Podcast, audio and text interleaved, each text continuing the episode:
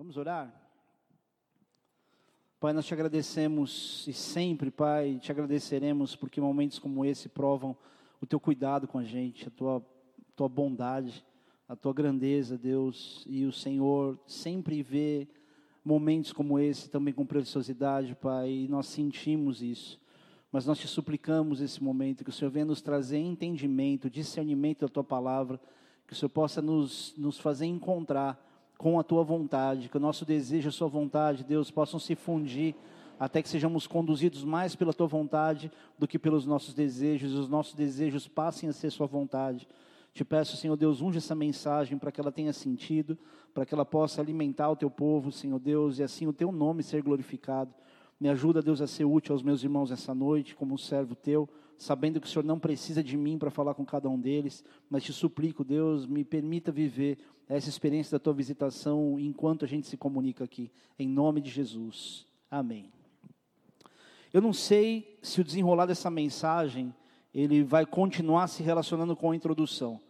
E, e de fato não estou dizendo isso por ser tipo, olha, não sei o que Deus vai fazer, não é.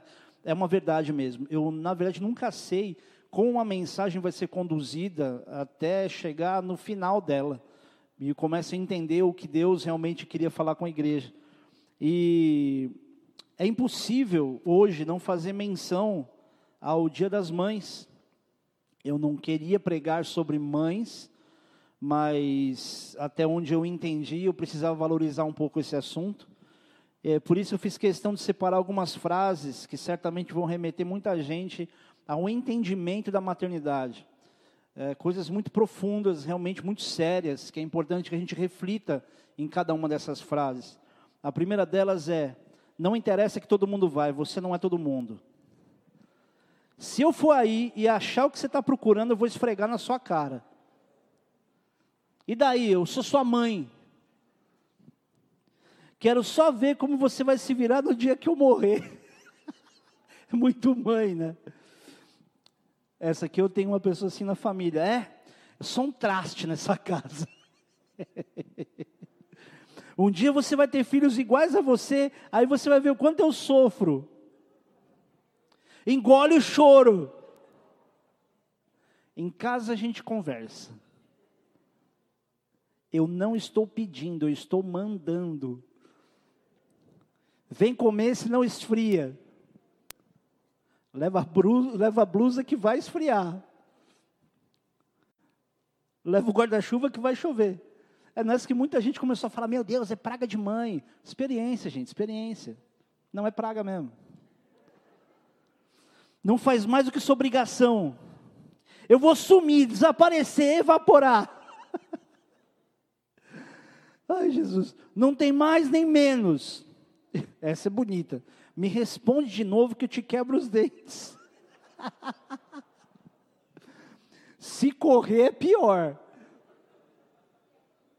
Eu não sei se a tua mãe tinha o mesmo chinelo da minha, mas eu estava falando com meu irmão ali, falou, Beto, eu preciso colocar um nome nessa mensagem eh, hoje. Aí ele falou assim, coloca Havaianas 41, que é o número da minha mãe.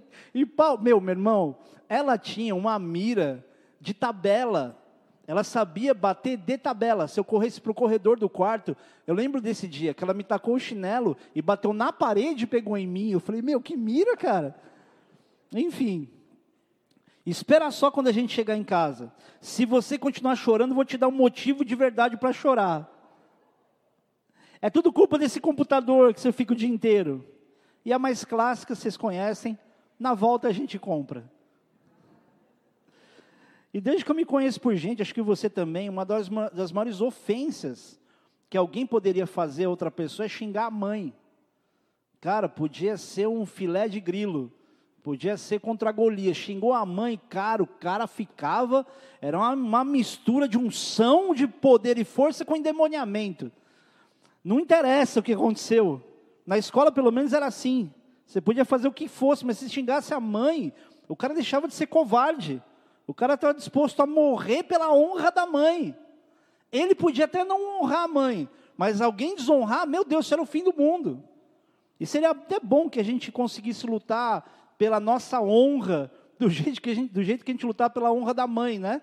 E é interessante, Eclesiastes capítulo 7, versículo 1 diz: Melhor é a boa fama do que um unguento precioso, ou seja, boa fama, moral, honra, coisas que só são relevantes para pessoas sensíveis. E a gente sabe que, humanamente falando, a mulher é a parte mais sensível da, de toda a criação. Na história da humanidade, a mulher sempre foi a mais dotada de bom senso e sensibilidade. De vez em quando eu apresento a Marcela para alguma pessoa nova e falo assim: ó, essa aqui é a parte mais equilibrada de mim. E de verdade é. Feliz Dia das Mães, meu amor. Você é a melhor mãe que eu conheci nos últimos todos anos. Porque eu vejo todo dia o que você faz como mãe. Eu sei o quanto você sofre como mãe. Eu vejo suas frustrações como mãe, mas vejo sua luta, o seu empenho, os seus acertos como mãe. Você é a melhor mãe que eu conheço, tirando a minha, né? Porque assim, é minha mãe. Mas você não é minha mãe, mas eu sei que você é o melhor exemplo de mãe que poderia existir, viu? Eu te amo.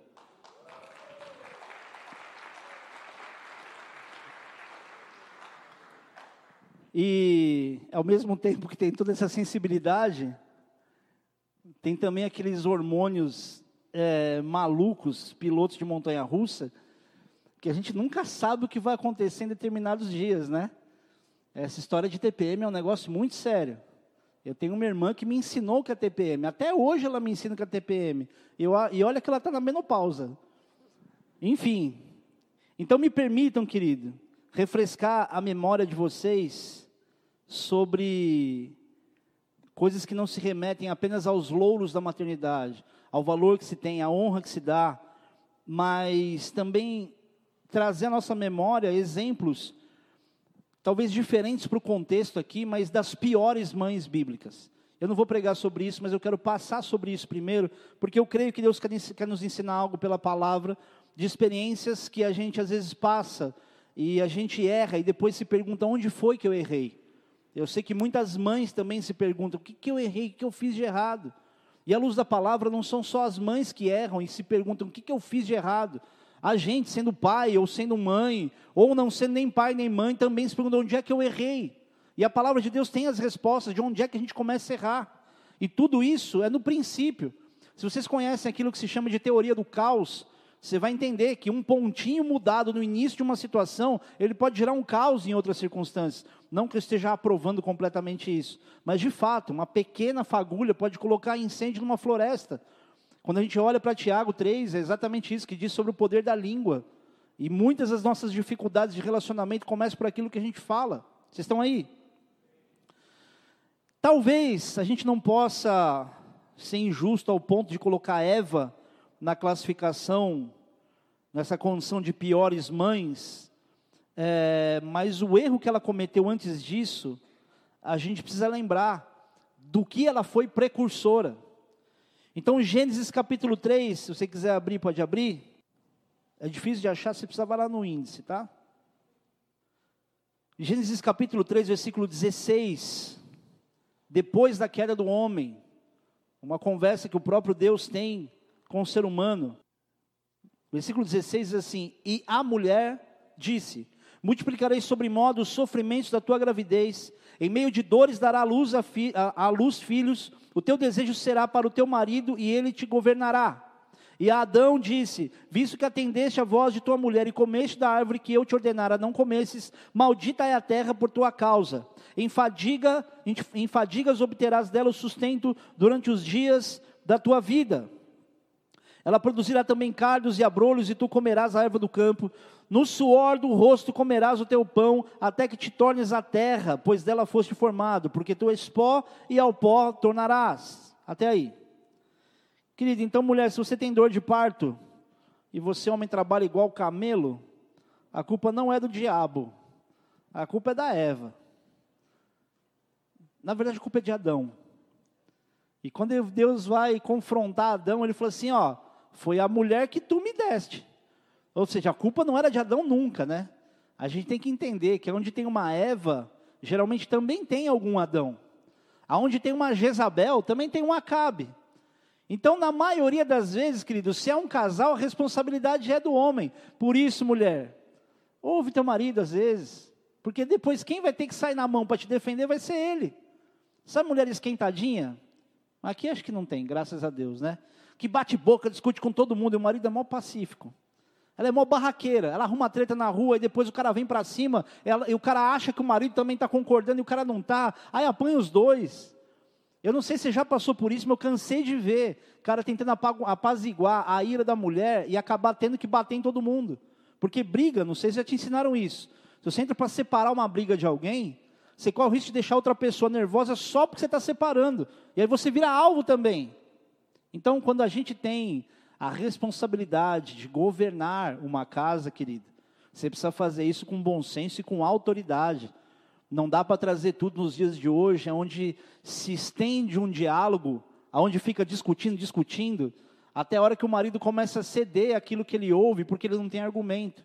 É nessas horas que a sabedoria da mulher precisa realmente conduzir o homem. A mulher é a, é a coluna, mesmo sendo o homem o cabeça, e com sabedoria ela leva a cabeça onde ela quer.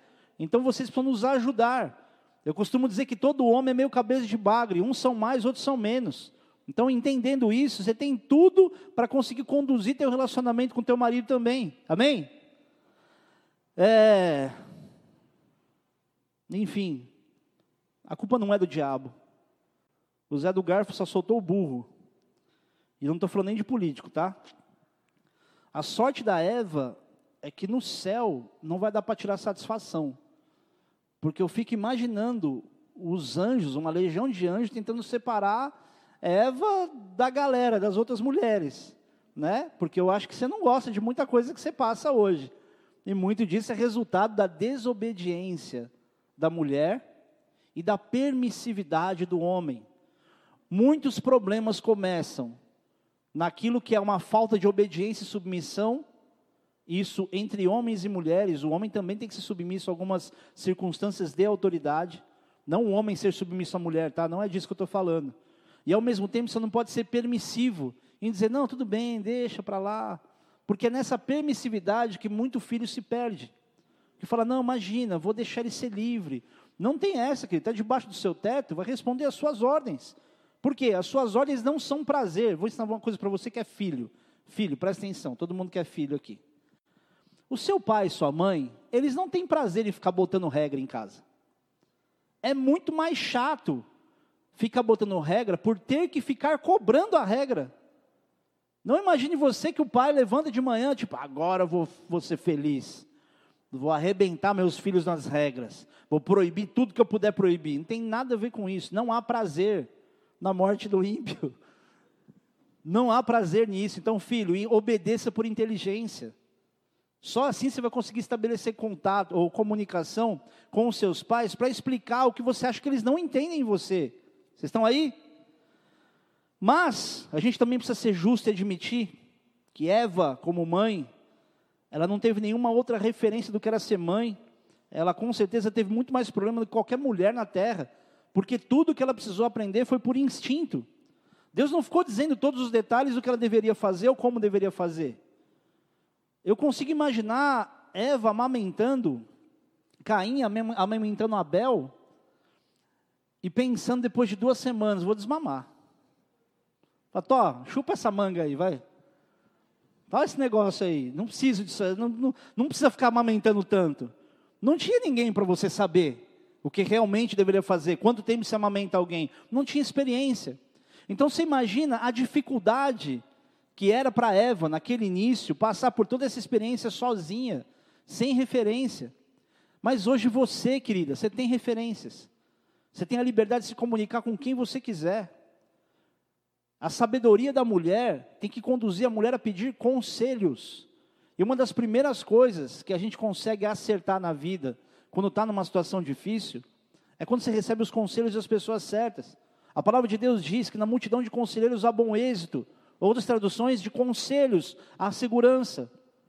Quando você sabe buscar conselho, você evita muitos outros problemas. Então, talvez quando você olhe para trás e pense, onde foi que eu errei? Foram decisões que você tomou sem que ninguém pudesse te influenciar, porque você tinha orgulho suficiente para não aceitar a ajuda de ninguém. Eu não vou falar de sogro e sogra, ou de sogra, que quer ficar com a, a mãe, com a, com a nora, ensinando como é que cuida do bebê. Não é dessa competitividade que eu estou falando, tá? Até porque tem muitas famílias que tem essa. A, a pessoa tem o inverso, ela desejaria ter as mães, ter a, ter a sogra perto para poder ajudar. Agora, assim como Eva, Deus também espera que a gente cresça, que a gente amadureça e tenha experiência também maternal de errar e de acertar e aprender com esses erros, se dedicando, mas principalmente amando. Porque você imagina o que era aquela época, os sentimentos mais puros que existiam naquela época, o nível de amor que se havia naquela época, porque certamente Eva não pensou, meu Deus, não vou ter filho não, vai dar um trabalho. Já pensou ter que ir lá buscar água não sei aonde. Diferente de mulheres hoje, falam, não, não vou ter mais filho não, uma dificuldade. Com certeza Eva se abriu para amar. O aprendizado dela cresceu justamente por causa dessa experiência pura. Já outras mães, essas sim entram no hall das piores mães da história da Bíblia. Uma delas é Agar. Agar era uma estrangeira egípcia, ela servia a família de Abraão. Quando Abraão recebeu a promessa que ele seria pai de uma multidão, e Sara, sua mulher, sendo estéril e ele já velho de idade, ele falou: Deus, mas como assim? E Deus ainda não tinha respondido, porque a gente acha que Deus tem que, a gente fala e Deus responde assim. E Deus ainda não tinha respondido, o que, que ele faz? Bom, tem essa serva aqui, imagino que Agar não devia ser uma mulher feia, porque a peneira que ele deve ter feito ali para poder escolher Agar também foi algo relevante. E ele escolhe Agar, para que ele, tendo relação com Agar, usasse a barriga de Agar, com a semente do próprio Abraão, e o filho, na verdade, fosse o filho da promessa. Só que Agar, quando ela percebe que ela está grávida, ela realmente vê que ela foi, ela, ela vai gerar aquele que teoricamente seria a, a continuidade do ou filho da promessa que ia sair uma nação, ela começa a ter um comportamento de sensação de superioridade. Ela era uma serva, mas em algum momento, quando as coisas começaram a dar certo, ela perdeu a condição de serva. Isso é para todos nós. Todos nós somos servos. Só que infelizmente basta algumas coisas começarem a dar certo e a gente já começa a ter aquela sensação de que está por cima da carne seca. Quanto crente arrebentado a gente não viu chegar na igreja, começou a se crescer um pouquinho, ganhar um pouquinho de dinheiro, virou um nojo. E principalmente, nunca mais você viu na igreja. Antes, todo domingo estava lá, pastor, ora por mim, ora por mim, ora por mim. Já passou por isso, Gisele? O cara vem arrebentado, ele vai e fica pedindo oração para você, você ora, Deus conserta a vida do cara resolve tudo, restaura a família. O que, que a pessoa faz? Esquece, ela acha que ela é superior. Tipo, já sei o que fazer. Esqueceu da onde saiu. E não que isso seja tão comum nos dias de hoje. É muito comum nos dias de hoje. E o pior disso é que a gente pode estar indo por esse caminho sem perceber. Quando a gente começa a ter o nariz muito para cima, afinal de contas as coisas estão dando certo. Eu sou bem sucedido que deixa eu te falar uma frase que a mãe do jumentinho disse para o jumentinho, quando ele foi andar sozinho em Jerusalém, no dia seguinte que ele levou Jesus, e ele apanhou no dia seguinte. Sem Jesus você é só um jumento. Você não é ninguém, querido. A gente não é ninguém. Não há valor em nós sem essa essência de Cristo, caminhando junto com a gente, conduzindo nosso comportamento. Eu acredito muito na capacidade das pessoas perceberem os erros e dar tempo de se consertar. Mas muitas vezes Deus sabe quando a pessoa vai se perder por ser pseudo abençoada. Então, às vezes, Deus não te dá aquilo que você tanto espera, porque Deus quer que você mude algo em você e você não se perca no meio do caminho. E foi o que aconteceu com a própria Agar. Gênesis capítulo 16, versículo 4 diz: Vendo ela que havia concebido, foi sua senhora por ela desprezada. É pior ainda, porque ela já era serva e ela tinha alguém para olhar. Quanto mais a gente, quando não tem ninguém para olhar. Eu não tenho um chefe acima de mim. Então, peraí, eu sou o chefe. Sempre vai ter alguém acima de você. E se faltar alguém para você olhar, ixi, agora eu vou arrumar treta. Eu vou falar também, estou nem aí. Ah, eu vou falar. Sou folgado, eu vou falar. Até o fato de algumas pessoas não gostarem é a prova de que isso é uma verdade. Ai, eu queria tanto que todo mundo gostasse, mas não vai dar. Vocês não têm ideia qual a dificuldade, uma das dificuldades de um pastor que é querer agradar todo mundo. Mas, Romanos 13 ensina algumas coisas para a gente em relação a princípios de autoridade. E se você não achar uma autoridade ou alguém que você tenha que entender que você está abaixo dela, você tem que olhar sabe para quem? Para o presidente da república. Difícil engolir isso, né? Principalmente se dissesse isso alguns quatro anos atrás. Eu já cansei de orar. Eu orei já várias vezes pela Luma e pela, pela Luma. E o Dilma pelo Lula e pela Dilma. Sabe quando eu consegui orar por pessoas assim? Quando eu imaginava as pessoas no inferno. Pastor, mas está dizendo que ele vai para o inferno? Querido, a gente conhece a árvore pelos frutos. E eles podem ser ruins ou podem ser frutos bons. E também por aquilo que se fala, porque a boca fala do que está cheio o coração. E ao longo do tempo a gente tem todas as informações ruins vindo de liderança. É, pastor, tem razão, mas o Bolsonaro falou isso também. Todo mundo, o nosso Messias é Jesus. Só que quando a gente olha para a nossa insubmissão, a gente não consegue olhar para ninguém e baixar a cabeça muitas vezes. Eu aprendi no quartel a importância de saber ser inteligente e obedecer por submissão. Tudo no militarismo, por exemplo, a hierarquia e a antiguidade. Se você não tem uma autoridade sobre você, ou não quer reconhecer, ah, nem convivo, não quero nem saber, pense em quem é mais velho do que você. E isso é uma coisa que a nossa geração perde muito, porque a gente olha para pessoas mais velhas, a gente acha que por, pela pessoa não tem informação tecnológica que a gente tem, ela não tem tanta inteligência assim. Esse é o primeiro sinal da estupidez, e perdão da expressão, a burrice dessa geração. Imaginar que quem é mais velho só é mais velho. Existem experiências da idade que você não acha na internet. Existem coisas em relação à cumplicidade e cuidado que você não vai achar em rede social. Você só vai achar em quem é mais velho. Você só vai achar na sua avó, só vai achar na sua mãe, no seu pai. O que tem de neto que extorque a avó, mora com a avó, mas a avó mesmo não tem condição de fazer nada. Ele pega o dinheiro dela, ele usa do jeito que ele quer, a senhora quase não come. Aí depois a senhora morre, como é que o cara fica? Não fica, né? Vira criminoso tantas vezes. Esse foi um dos erros de Agar. Começar a acreditar na sua superioridade. Queridos, isso é muito fácil acontecer, inclusive na igreja. Deixa eu te explicar uma coisa. Não há ninguém nessa igreja que possa olhar de cima para baixo para você. Você pode ter chegado aqui, meu, estragado. Você pode ser o maior fumador de bagulho do mundo, pode ser o maior cachaceiro, você pode ser a mulher mais promíscua do mundo. Não há uma superioridade de pessoas sobre vocês diante de Deus. Eu não sou mais importante do que qualquer pessoa que está aqui. Isso não é uma demonstração de humildade, ah, como ele é humilde, não. É que eu tenho uma função diferente no corpo de Cristo, que somos todos nós. Somos todos nós, que não cabe nem numa igreja só. Eu tenho esse entendimento, só que eu tenho uma função de responsabilidade que parece para alguns que eu sou mais especial para Deus, mas isso não é verdade.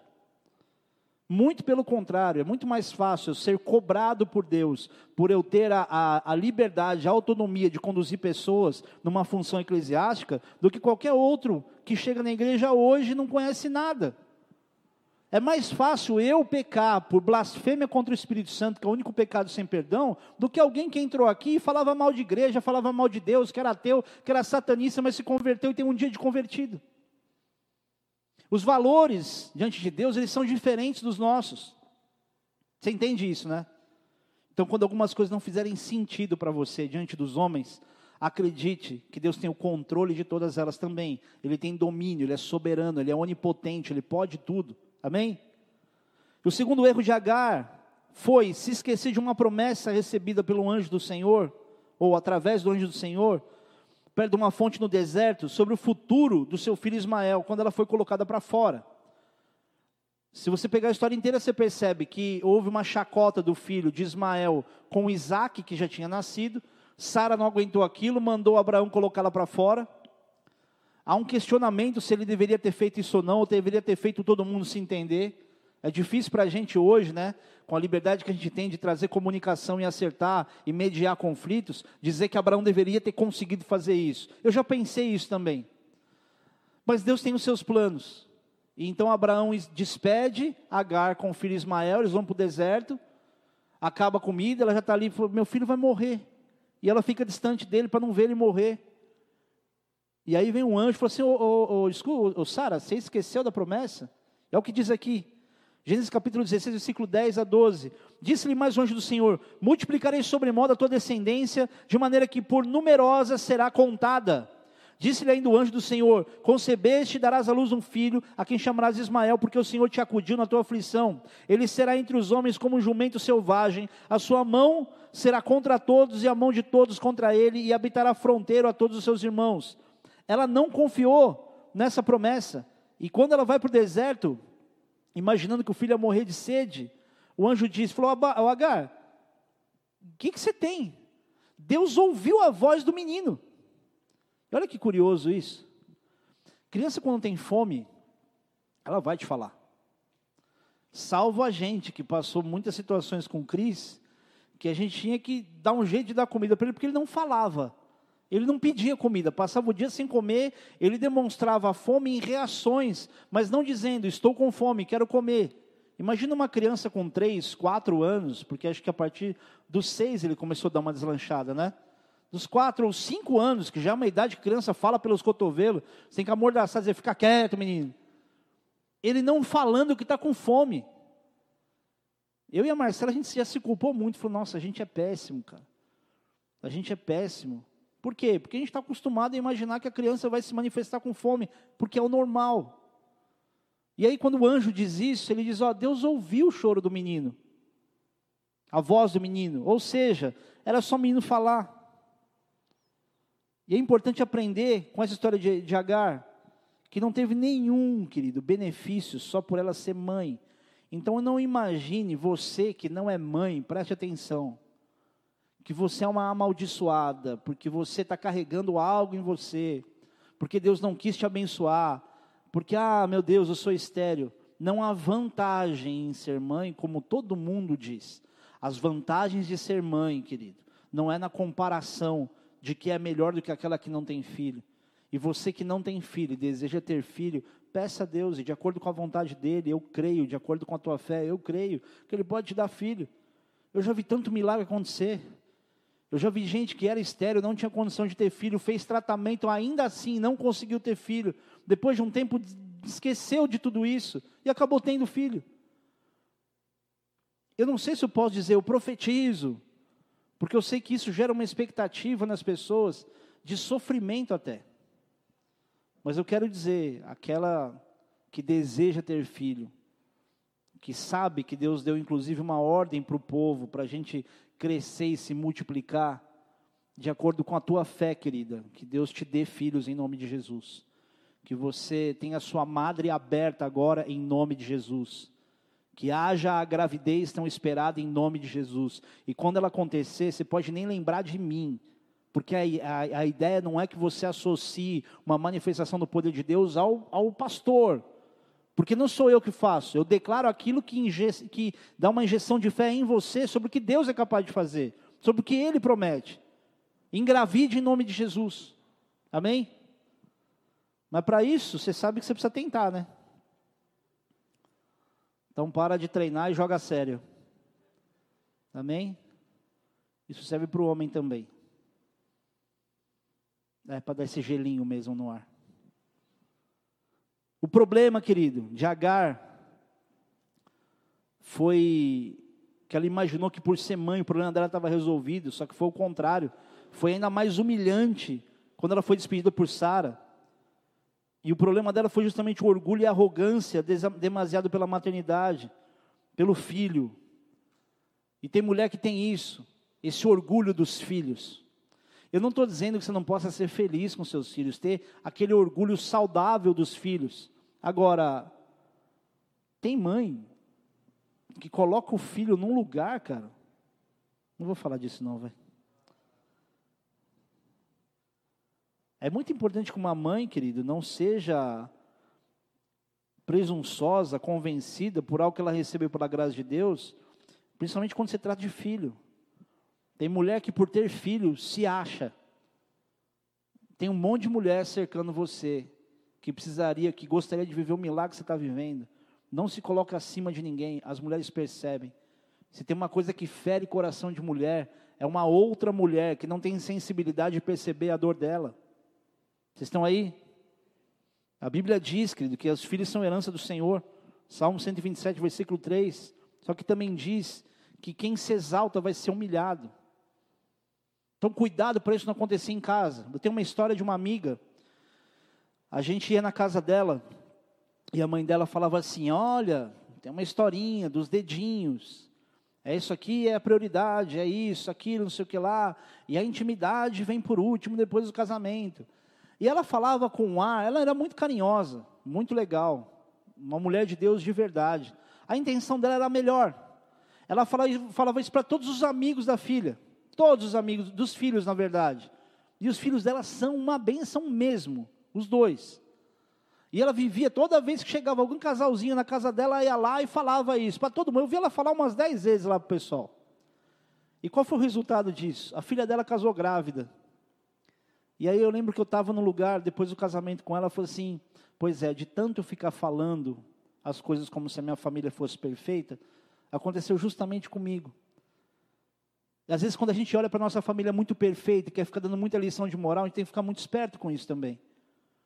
Porque talvez o inimigo só, só espere uma ocasião para te fazer entender que você não tem esse domínio todo por tudo aquilo de bom que a sua família vive. Que é o Senhor que cuida de vocês. É o Senhor que preserva os filhos. Por isso não coloca seu filho num lugar de reizinho. Tipo, claro. Tem alguém que chama Enzo aqui? Então posso zoar. Enzo, vem, cala a boca, mãe. Ai, desculpa, não sabia que você estava jogando agora. Isso é meio exagero, mas isso acontece. Tem muito filho que fala num ar com os pais, que o amigo, quando vai na casa dele, fica escandalizado. Tipo, você fala assim com a sua mãe. E aí, querida, que a gente tem saudade das mães raiz. Não é essas mães Nutella nos dias de hoje. A mãe raiz, meu irmão. Mãe raiz é treta. Uma vez estava eu na coluna de férias em Santos, na coluna de férias dos sargentos do exército. Eu estava brincando com uma bolinha de plástico azul, nunca mais vou esquecer e minha mãe conversando. Acho que estava chovendo, a gente estava num espaço confinado. E eu chutando a bolinha, chutando a bolinha, aquela de plástico, pá, aquela barulheira. Aí daqui a para, para, para Luiz, que chama de Luiz, para Luiz, para Luiz. Aí ela viu que eu não parei, e eu sei lá, se eu não prestei atenção. Daqui a pouco ela vem, ela pega a minha bolinha e ela explode com o pé. Gente, estourar bexiga com o pé às vezes é difícil. Ela estourou minha bola com o pé. Falei, caramba, eu parei na hora. Mãe raiz. Tem mãe que precisa botar a varinha em cima. Na televisão não dá mais, que é tudo tela plana, né? Põe em cima da geladeira, mas põe a varinha ali. Fala, vem cá. Dá uma, uma sapecada. Não é para descer a vara até ficar os vergão nas pernas. Não é disso que eu estou falando. Mas se ficar um vergãozinho, não vai morrer pastor. Olha a lei da palmada. Eu também acho, querido, que essa lei da palmada, ela pode ser útil pelo nível de agressão que muita gente sofre. Mas não dá para ir para outro extremo e não deixar dar um puxãozinho de orelha. Eu lembro meu pai, meu pai era treta, cara. Meu pai era bravo. Eu lembro meu pai falava assim: "Vem aqui". Eu já ia chorando já, tipo, é. ele falava assim: "Meu irmão, meu irmão teve mais azar com isso". Mas ele pegava a minha orelha e falava assim: Eu te arranco a orelha, você está entendendo? Essa frase, eu te arranco a orelha, nunca foi tão verdadeira para mim, porque eu achava realmente que em algum momento ele ia arrancar a minha orelha. E olha que eu nem aprontava igual meu irmão e Marcelo. Vou contar, Beto. Ganharam um kit de marceneiro e cerraram a porta da casa da minha avó no meio. Dois meninos bons Sabe o que eu contei para eles aqui? Daquela motinha que você e o Marcelo tinha, que foi dele, depois foi sua. E a placa era 666. Ia dar ruim, ia dar ruim, só a gente não percebia. Eu nem era uma criança que aprontava, mas minha mãe era raiz, meu irmão. Minha mãe, tipo, vai trabalhar. Nem era necessidade tanto, eu acho. Aí aos 13 anos meu pai morreu, ela falou, não, vai trabalhar, vai trabalhar, vou trabalhar de office boy. Lembro quando foi época de, de, de alistamento militar. Eu falei, mãe, e agora? Porque eu entrei na aeronáutica imaginando, são uns caras grandão, não vão me pegar. Eu sou Tonki de uma jegue e me pegaram. Aí antes de eu pegar, ela falava assim, ai filho, tô até vendo você de farda. Coisa de mãe, lembra mãe? Aí ela me via acordar às 5 horas da manhã, zoado, de ter dormido uma, duas da manhã no dia seguinte, de programação da igreja, de ir na casa de alguém e levantar já assim, em osmose, fazendo barba seco, porque é isso que acontece, viu, mulheres? Quando você serve no quartel, você não está nem preocupado em jogar água na cara, você passa a lâmina de gilete no seco, assim, ó, de macho. Até hoje eu não uso nem creme de barbear, né, amor? Conta para eles. E aí, depois que ela viu essa cena, ela falou assim: ai, filho, calma, já vai acabar. mãe raiz. Mãe, você que é mãe fresca agora, filho pequeno, não espera ter mais dois ou três filhos para você tratar o primeiro do jeito que você precisa tratar. Para ser mãe com todo o amor, mas corrigir também. Não facilita tudo, depois cresce, com todas as facilidades, achando que tudo tem que ser fácil, e aí começa as presepadas. E a, e a mãe, às vezes, quando o filho cresce, continua defendendo o filho. Se você pegar uns vídeos de, de ocorrência policial, você vê quanta mãe defende filho. Não precisa ir muito longe. É só pegar os vídeos que passaram da favela do Jacarezinho. Pastor, você é a favor disso? Que não sou a favor de nada. Só estou comprovando o comportamento de uma mãe com um filho você segura um fuzil para um filho traficante, vai esperar o quê? E vai reclamar o quê depois? E é esse tipo de mãe que está nascendo no mundo, sem parâmetro da palavra de Deus, por não entender nada. E aí, quando acontece querido, isso, querido, ou o filho vai cair no crime, ou ele vai virar um marido dominado pela mãe, e ele leva isso para o casamento. E sabe o que é um casamento onde o homem é dominado pela mulher?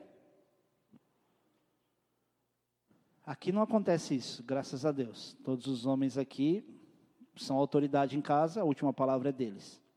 Não preciso nem completar a piada. E um dos exemplos, piores exemplos, de mulher que dominava homem, também é o pior exemplo de uma mãe, que foi Herodias, dominadora de Herodes Antipas.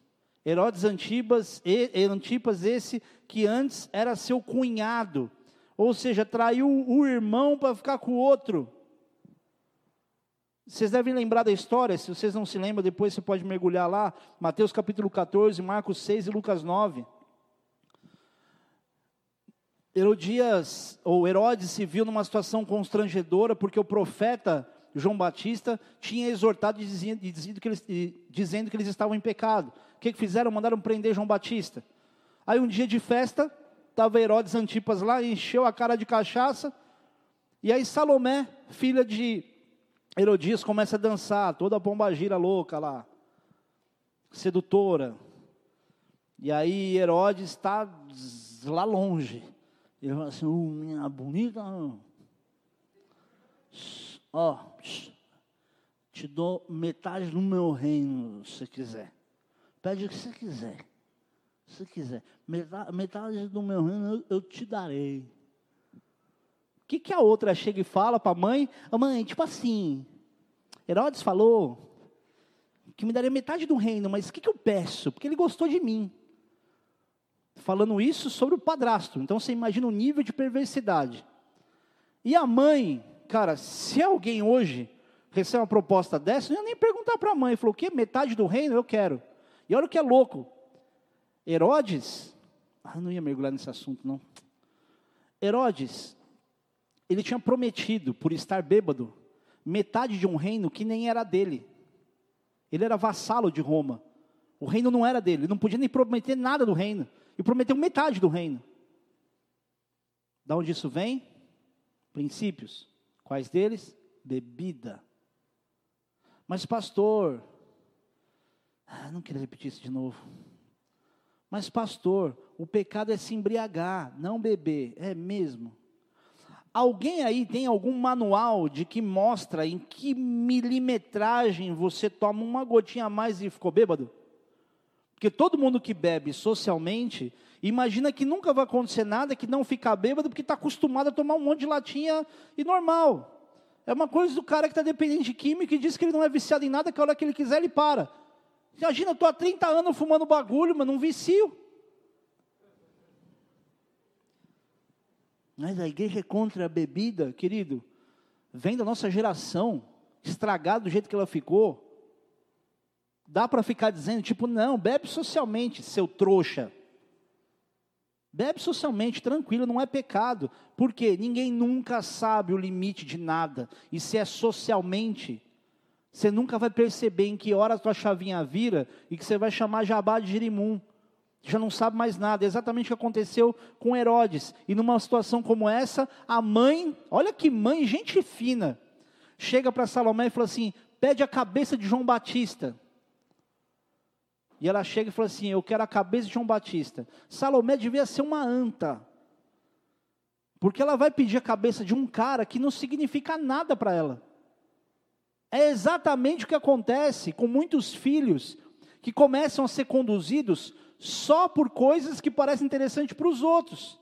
Vai perguntar para o teu pai e tua mãe, porque nenhum deles, nem Herodes nem Herodias, o que, que eles acham de escolhas que você está fazendo. Nossa, que papo antiquado. Não, é você que é muito inteligente. Você, você que acha que os seus pais são uns trouxa. Trouxa é você, quando não procura conselho de pai. Todo pai é igual? Claro que não.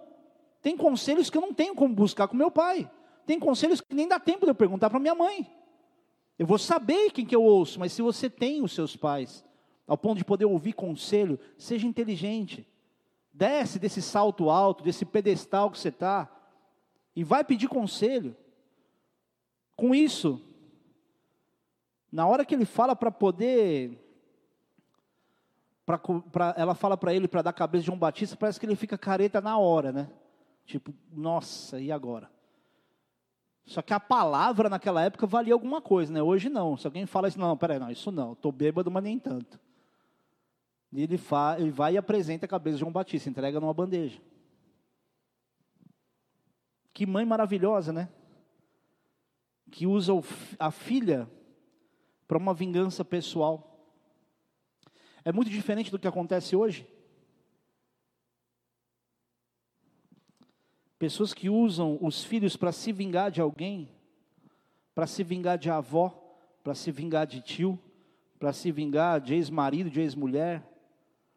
Querido, mulher ou homem que praticam alienação parental são criminosos.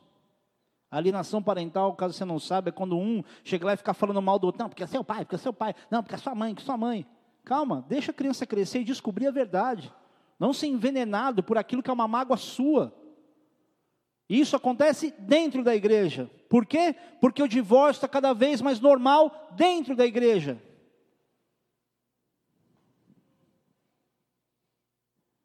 Querido, mulher ou homem que usa a criança para se vingar é tão endemoniado quanto alguém que manda matar um profeta. Endemoniado, endemoniado. Pode não estar tá manifestando o demônio, mas é influência demoníaca. Ou você acha que eu estou exagerando? Olha a televisão. Olha quanta criança morta pelos pais. Por quê? Rixa conjugal. Padrasto, madrasta, isso é regra? Claro que não. Tem padrastos ou madrastas que muitas vezes pode ser muito melhor do que o pai ou a mãe biológica.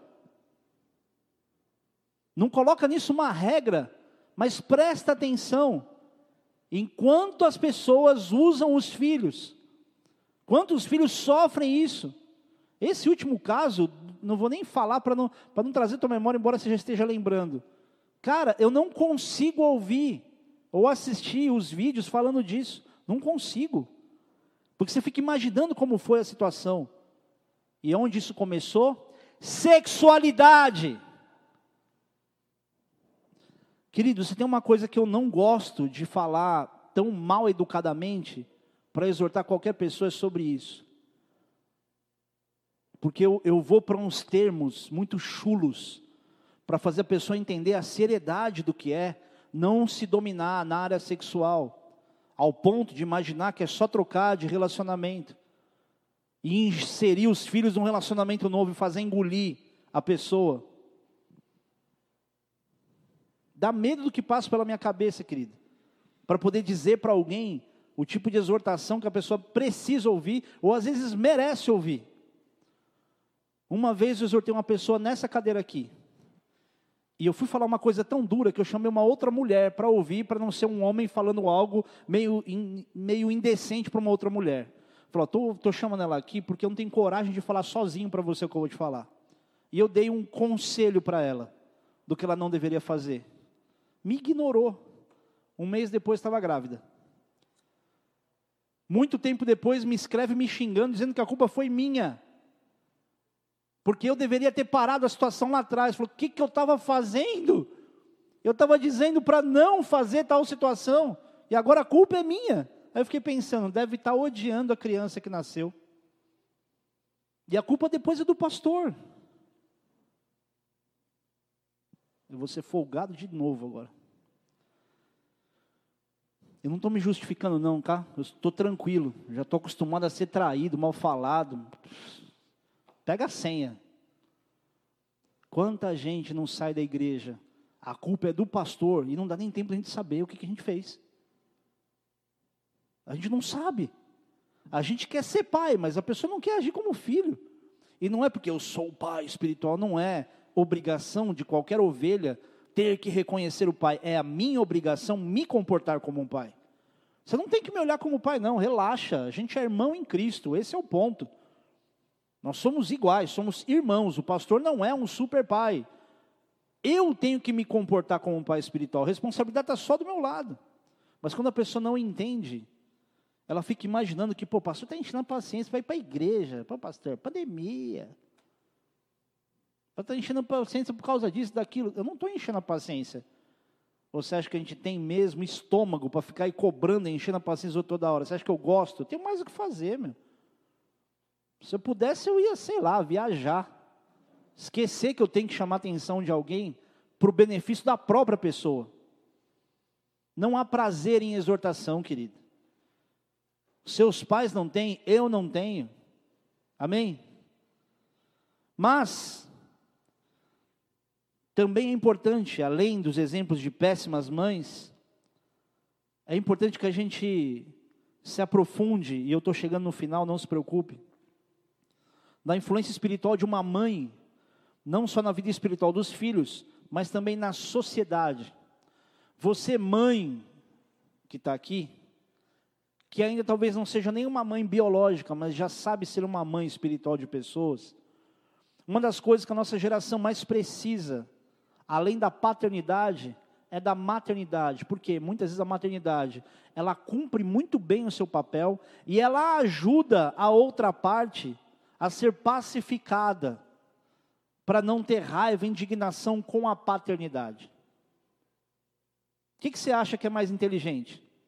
Uma mãe chega para um filho que não tem pai e diz: porque o teu pai é isso, porque o teu pai é aquilo, porque o teu pai não sei o quê, e envenena a criança ao ponto dela se sentir rejeitada. Ele não te quis, eu que te quis, eu que te criei.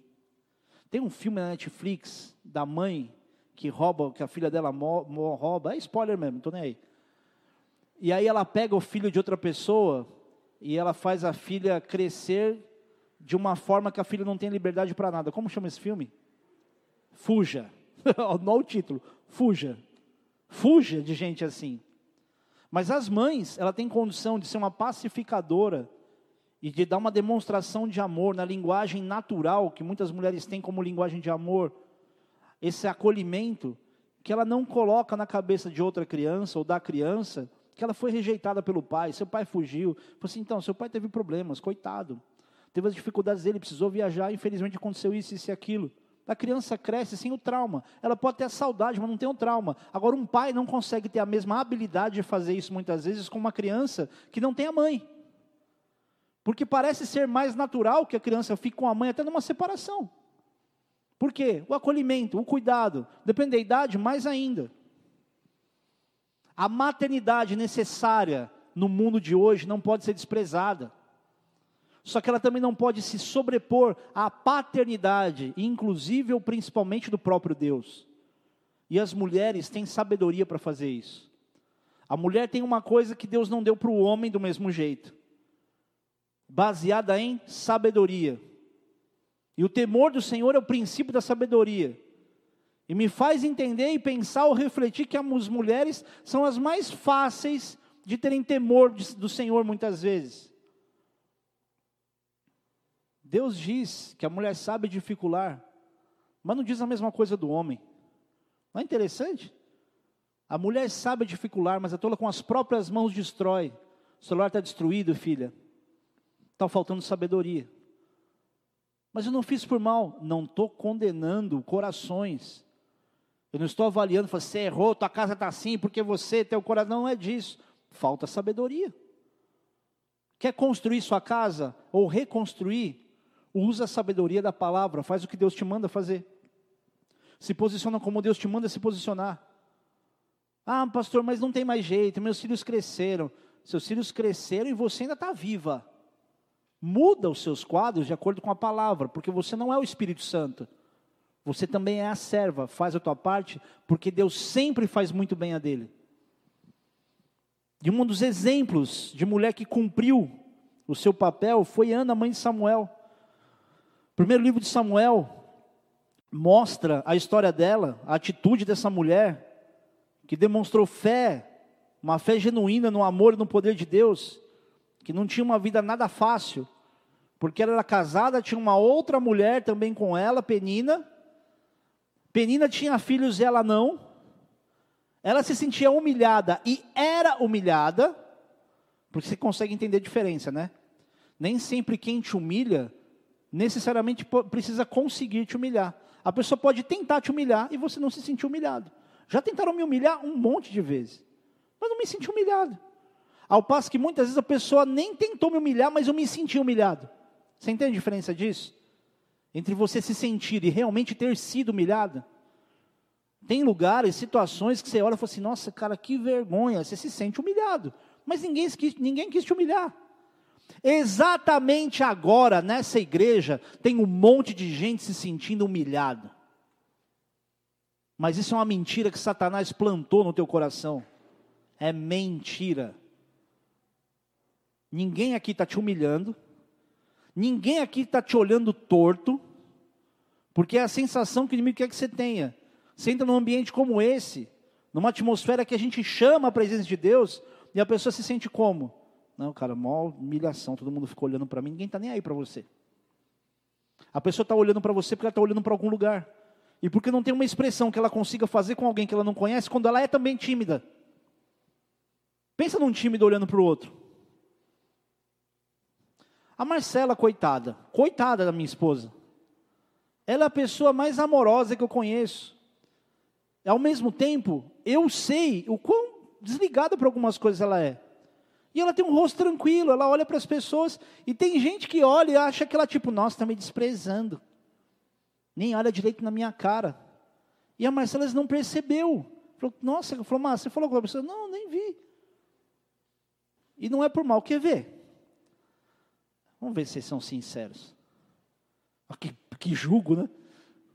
Alguém aqui já ficou achando que a pastora não ia com a sua cara? É, que interessante. Pessoas que hoje sabem e têm certeza que a pastora vai com a sua cara. Quem de vocês que achava que a pastora não ia com a sua cara, hoje tem certeza que ela vai com a sua cara? Levante sua mão. Ó, que cura neste momento, igreja. Por favor, alguém faz um fundo aqui.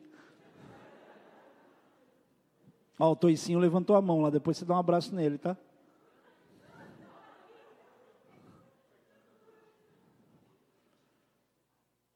Vença essas barreiras. Você não é alguém estranho nesse lugar, mesmo que você tenha entrado pela primeira vez aqui. Porque essa igreja não é da galera da igreja, essa igreja não é nossa. Esse é o corpo de Cristo, esse é um lugar de reunião.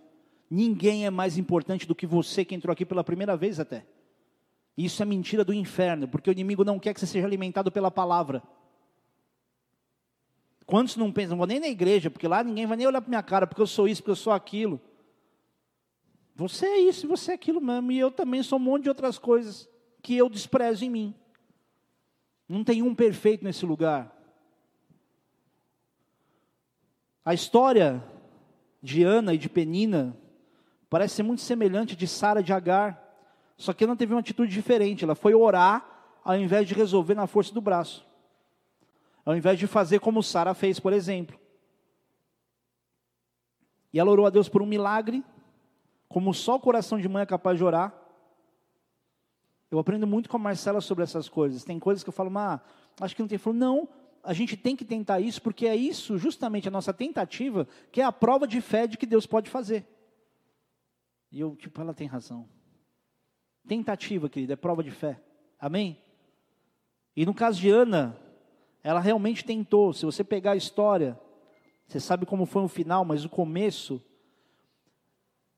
ela está num determinado lugar, e ela está chorando, mas chorando tanto, que o profeta Eli chega para ela e fala assim: para, larga a cachaça, para de beber vinho. E ela vai e ela se humilha ainda mais diante do profeta e fala: Não, meu senhor, eu estou amargurada.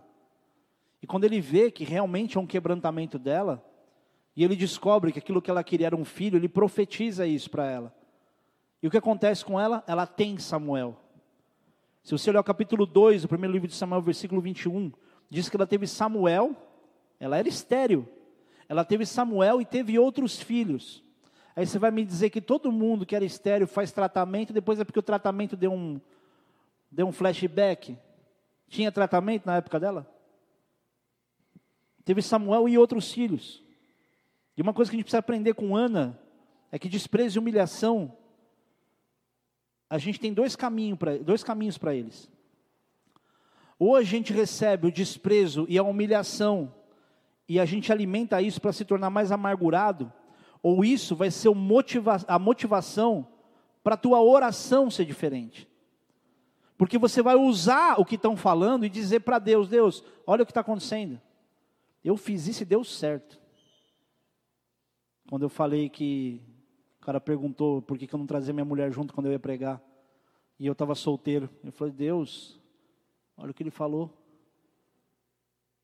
E Deus falou comigo assim: de que maneira eu vou provar que eu estou com você?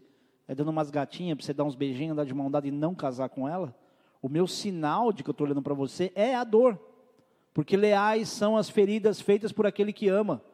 O sinal de Deus na tua vida não é o conforto, é a dor. Quando você entende isso, você fala, cara, pode dar a flechada que for. E muita gente sofre nisso na área sentimental, mas isso serve para todas as áreas.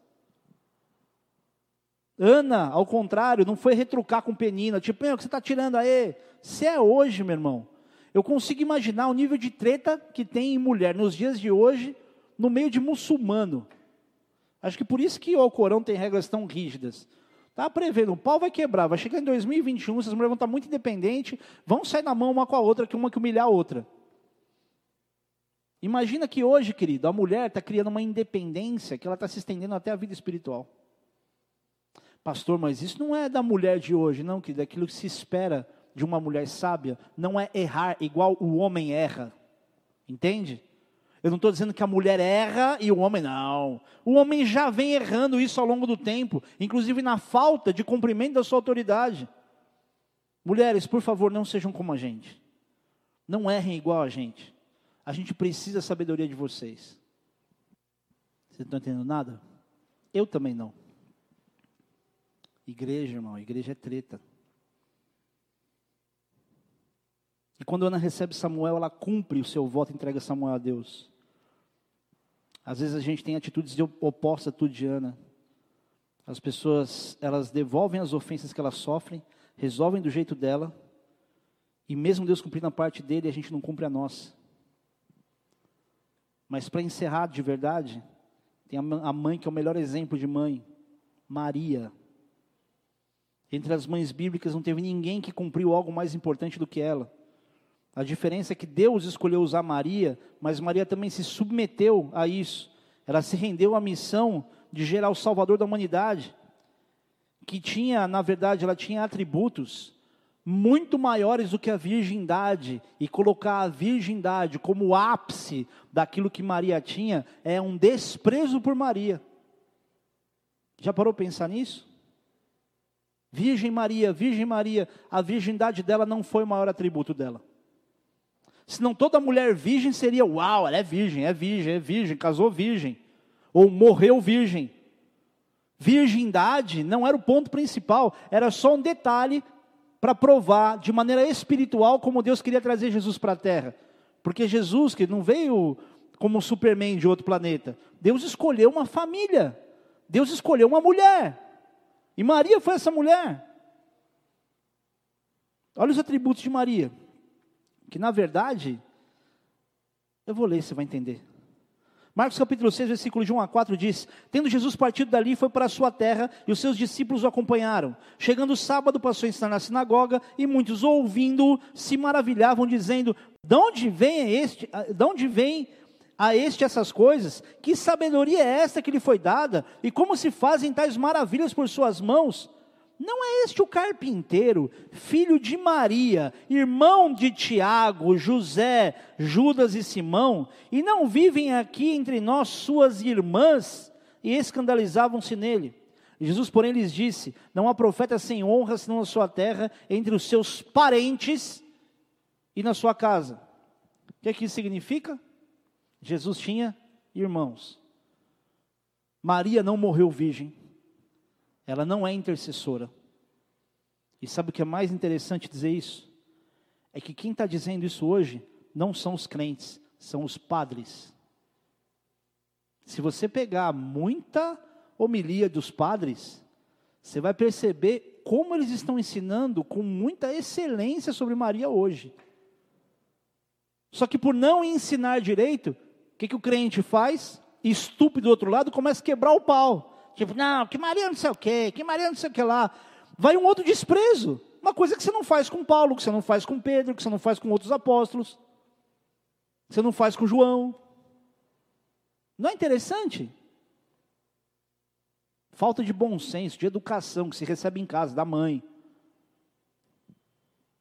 Então não é errado dizer que Maria tinha outras grandes qualidades que fizeram Deus escolhê-la. Talvez um dos pontos mais importantes era o fato dela ser da linhagem de Davi, mas principalmente porque Maria tinha, tinha um coração humilde, ela era submissa e ela entendia que ela era uma serva. Ela tanto era uma mulher comum que Lucas, capítulo 1, versículo 29, diz que ela ficou profundamente preocupada com a saudação do anjo que veio avisar da gravidez de Jesus. Por quê? Porque ela sabia que ela não era especial. Ela ficou surpresa com isso. Ou você acha que veio o anjo e falou assim: Ô anjo, tudo bem? Não, você descobriu quem eu sou, né? Lucas capítulo 1, versículo 46 diz: Disse então Maria: A minha alma engrandece ao Senhor, e o meu espírito se alegra em Deus, meu Salvador. O que, que isso prova? Ela precisava de salvação. Porque atentou na baixeza da sua serva, pois eis que, eis que desde agora todas as gerações me chamarão bem-aventurada porque me fez grandes coisas o poderoso, e santo é o seu nome. Lembrando também que Lucas capítulo 1, versículo 30 diz que ela foi agraciada, e no grego graça é favor e merecido. Ou seja, não há divindade nela por ser virgem até Jesus nascer. Então, apesar da simpatia que a gente tem que ter pela história de Maria, a gente precisa deixar claro, não pode ser colocado no mesmo patamar de adoração que Jesus, e isso não é ódio de crente. Maria foi a mulher mais sensacional que a terra já teve.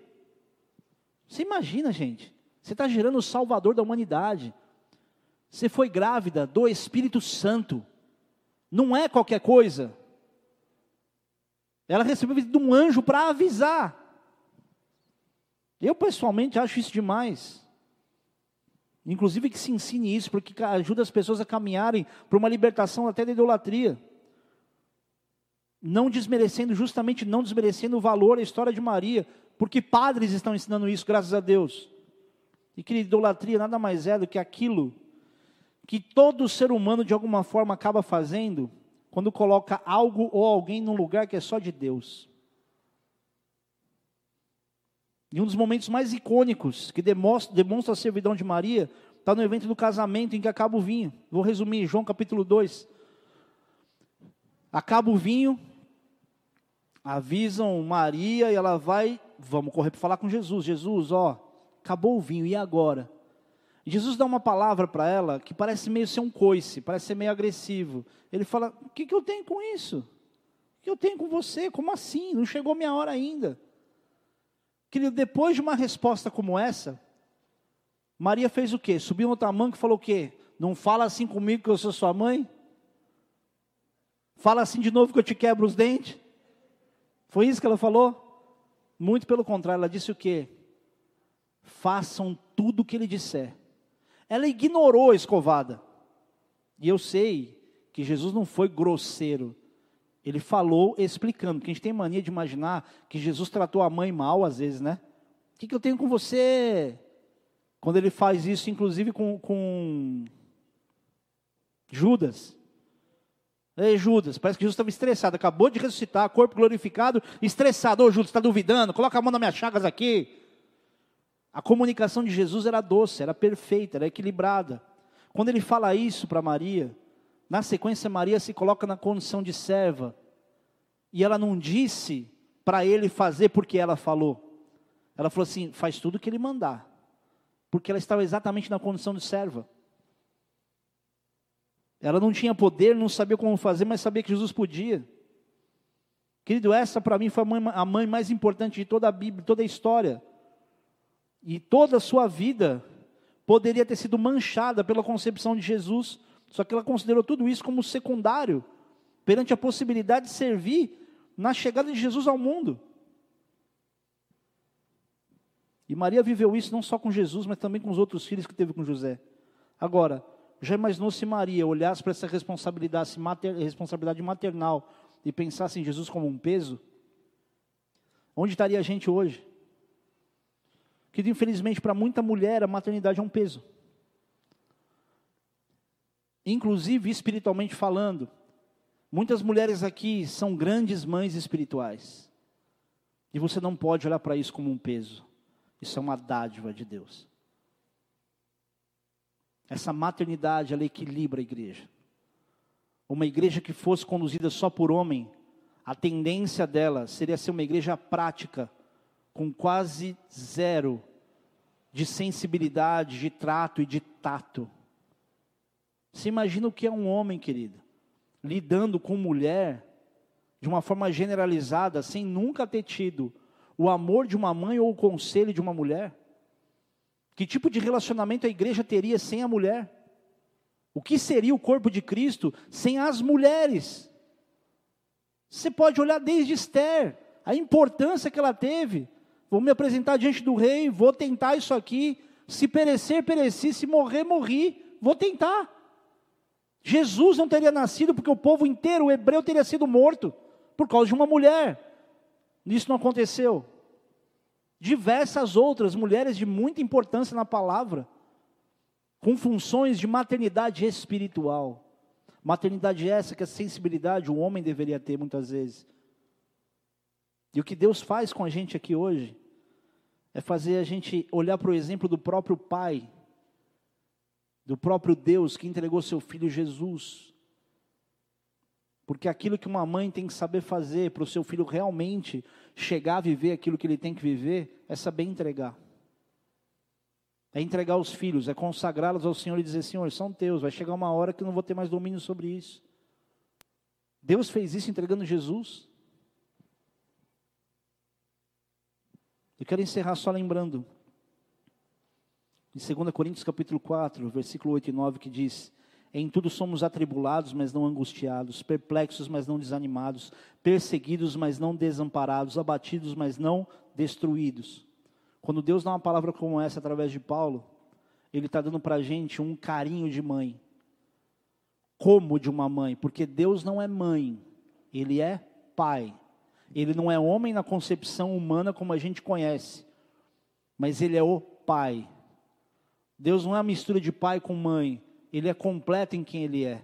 Por isso, se muitas vezes te faltar a sua mãe, você tem o amor do pai que supre qualquer amor. como a palavra de Deus ensina, é que uma mãe abandone o seu filho, o Senhor não vai te abandonar. O que, que isso mostra? Que Deus é superior a qualquer pai ou qualquer mãe. Mas se hoje você tem a oportunidade de usar, usufruir da sua mãe, use isso. Ame. Honra teu pai e tua mãe, que é o primeiro mandamento com promessa, para que tudo te corra bem, tenha longa vida sobre a terra. Mas pais, não provoquei vossos filhos a ira. Há uma condição aqui. E nós somos hoje pais espirituais. Traga os seus filhos. Traga os filhos espirituais e apresente direto para o pai. Feche os teus olhos por um instante. Há pessoas que estão aqui que há muito tempo vivem em orfandade. Orfandade de pai, de mãe. Orfandade de pai e mãe vivo. E muitas vezes os seus pais, eles só te deram aquilo que eles receberam ou te deram em excesso algo diferente também, porque não receberam. Muito pai, muita mãe tem tido dificuldade em cuidar dos filhos, já tiveram antes, porque o pai dos seus pais, os pais dos seus pais, também não foram o melhor exemplo de amor. Mas aí, quando Deus entra, Ele interrompe esse ciclo de uma criação prática. E Ele faz isso muitas vezes através das mães espirituais. Só que Ele se sobrepõe a tudo isso. E se você hoje não tem condição de consertar a ausência de um ou de outro, entenda. Você não deve passar a tua vida esperando que venha alguém que supra a sua carência de uma mãe espiritual ou de um pai espiritual. Mas você precisa se tornar esse pai ou essa mãe, para que o amor de Deus flua em você e através de você e você seja curado por aquilo que você entrega, não por aquilo que você espera receber. Se você está aqui hoje, querido, e você sabe que você, assim como eu, é um pecador, e você precisa de perdão dos seus pecados, e você se arrepende dos seus pecados e do tempo que você andou distante do Senhor, eu quero te convidar para fazer uma oração. Uma oração simples, para que você possa finalmente se sentir amado e receber um amor que transcende, que vai além de um amor de uma mãe ou de um pai. Se você quer entregar a tua vida a Jesus, confessando a Ele como teu único e suficiente Senhor e Salvador, aonde você estiver, só quero que você repita essa oração. Se você está em casa, que todo mundo na sua casa ore junto e abra a boca e fale em voz alta. Se você está nessa igreja, todos nessa igreja vão falar, mas você precisa sentir que você colocou algo para fora. Então repete comigo essa oração. Diz assim: Jesus, Jesus me, perdoa me perdoa por todos os meus pecados. Os meus eu me arrependo de tudo que eu fiz que me distanciou do Senhor, mesmo que eu nem saiba o que foram todos os meus pecados. Escreve o meu livro, Jesus. O meu nome, Jesus. Escreve o meu nome, Jesus, no teu livro da vida. E que eu seja marcado com o teu sangue que foi derramado naquela cruz. Mesmo que eu, que eu também não saiba explicar o que foi essa história. Eu te peço, Senhor, me salva hoje. Divide a minha história entre antes e depois dessa confissão que eu faço. Porque a partir de agora, eu devolvo a minha vida nas tuas mãos, Senhor. E declaro que Jesus Cristo é o meu único e suficiente Senhor e Salvador. Não apenas agora, mas para todo sempre. Em nome de Jesus. Amém.